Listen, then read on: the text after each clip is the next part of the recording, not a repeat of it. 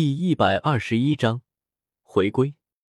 山洞口，青木龙蛇一脸萎靡的趴在地上，连续承受不可承受的灵魂威压和血脉威压。哪怕他已经算是六阶魔兽，在经过一天一夜，也是萎靡不振。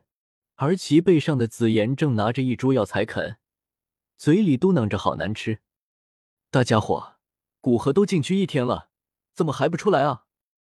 啃完手上的药材，紫妍抬腿轻刻青木龙蛇，应该快了。古河大人的灵魂力量在几个小时前就不再增长了，估计伤势已经治疗好了，再过一会就要出来了。青木龙蛇有气无力的安慰道：“你看起来很累耶，不要紧吧？”听到青木龙蛇的回答，紫妍关心的问道：“没事。”只是古河大人的灵魂威压太强了。至于另外一个原因，他明智的选择了没有说出来。反正要抵抗威压，紫妍体内血脉的力量会主动激活一部分，不是他能主动控制的。让紫妍下来，区别只是距离远近的问题。但在这个山洞洞口，就算是离远一点，区别也不大。你好弱哦，大家伙，我都没什么事。紫妍一脸惊奇，显然对山洞深处弥漫而出的灵魂威压，他没事，而青木龙蛇这明面上的六阶魔兽却抵抗不住，感到不可思议。估计是因为你体内有着远古种族的血脉。就在这时，从山洞之中传来一个声音，正是古河从山洞之内缓步走出。此时的他身上给人一种飘渺的气质。这种感觉，就犹如如今面对的，并非是古河的本体一般。虽然没有晋升到八品炼药师，但也算是半只脚踏入八品，凝聚出了灵魂雏形。之后要靠海量的灵气，将灵魂雏形彻底转化成完整能离体而出的灵魂，便算是正式踏入灵境，可以炼制八品丹药。可以说，这一次的灵魂损伤。也算是因祸得福吧，要不然要触摸到八品之境，哪怕有吞噬之炎霸道的掠夺灵气，也需要不少的时间凝聚灵魂。而这一次，他不仅灵魂力量暴涨了一倍，还半只脚踏入八品之境。只要按部就班的吸纳灵气，凭吞噬之炎的速度，哪怕每天抽出四个小时，顶多半年，也可以彻底进入八品之境。古河，你出关了！紫妍从青木龙蛇背上跳了下来，走向古河，一脸开心的说道：“洁白无瑕的脸庞，搭上开心的笑意，与灵动的身影配合，小天使一般。唯一违和的，也就是他身上的兽皮衣服。对，出关了。现在我们去一个叫古灵城的地方，那里是我统辖的区域。到了那里，给你买一身衣服。”再请你吃好吃的，我再教你练剑。”古河温和的笑道。“好呀，好呀，人类的衣服，好吃的食物，好期待！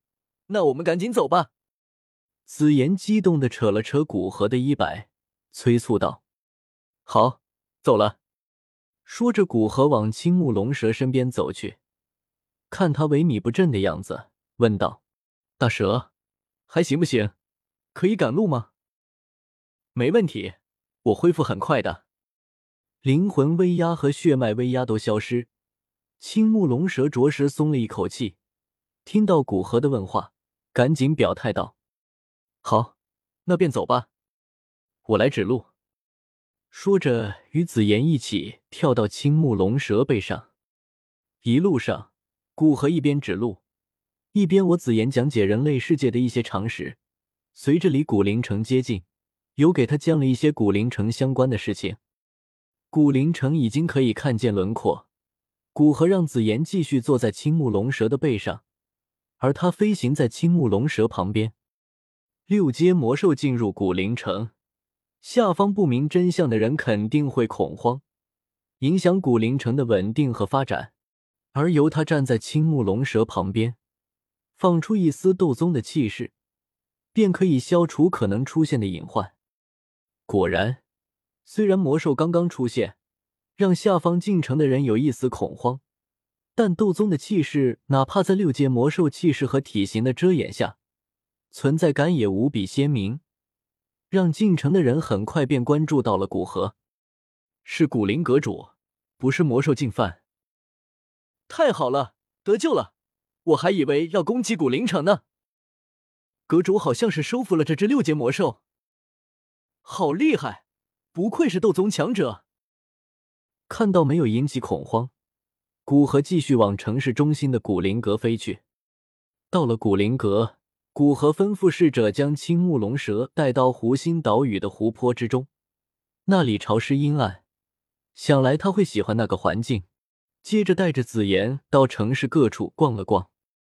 由于第一次接触人类世界，紫妍对人类世界的一切都充满好奇心。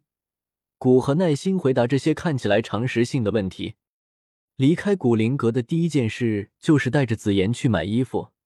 由于对另一个时间线紫妍白衣的印象极为深刻，古河给她选的大部分都是白的。好在紫妍看起来也比较喜欢白色。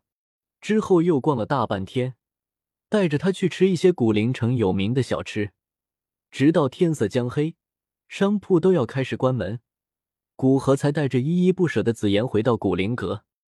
这时，刘建林已经将还在古灵城的古灵阁长老级高层全部聚集在了议事厅。古河先让侍者带紫妍去古灵阁接待客人最好的房子，才走进议事厅。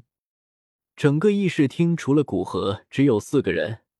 古灵阁长老不多，要么实力达到斗王级别，要么有一技之长，比如刘建林和新招进来的一个四品炼药师。先与新招收的四品炼药师寒暄几句，毕竟他可是将古河从那些低级的炼丹之中解脱出来，所以在他加入之时，古河毫不犹豫的给了他长老职位，而且待遇比一般斗王都要好。寒暄完毕，古河直接说道：“趁着大部分长老都在，我便宣布两件事。第一件事便是将刘长老和姚大长老提拔为副阁主。”第二件事，则是我要离开黑角域一段时间。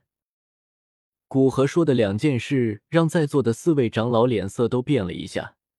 特别是第二件事，古河虽然经常不在古灵城，但他们知道，古灵阁这个势力能存在，基本上都是依托古河的名气和实力才能生存下去。若是古河离开黑角域这个消息传出去，恐怕不要多久，就会有势力来试探侵扰古灵城。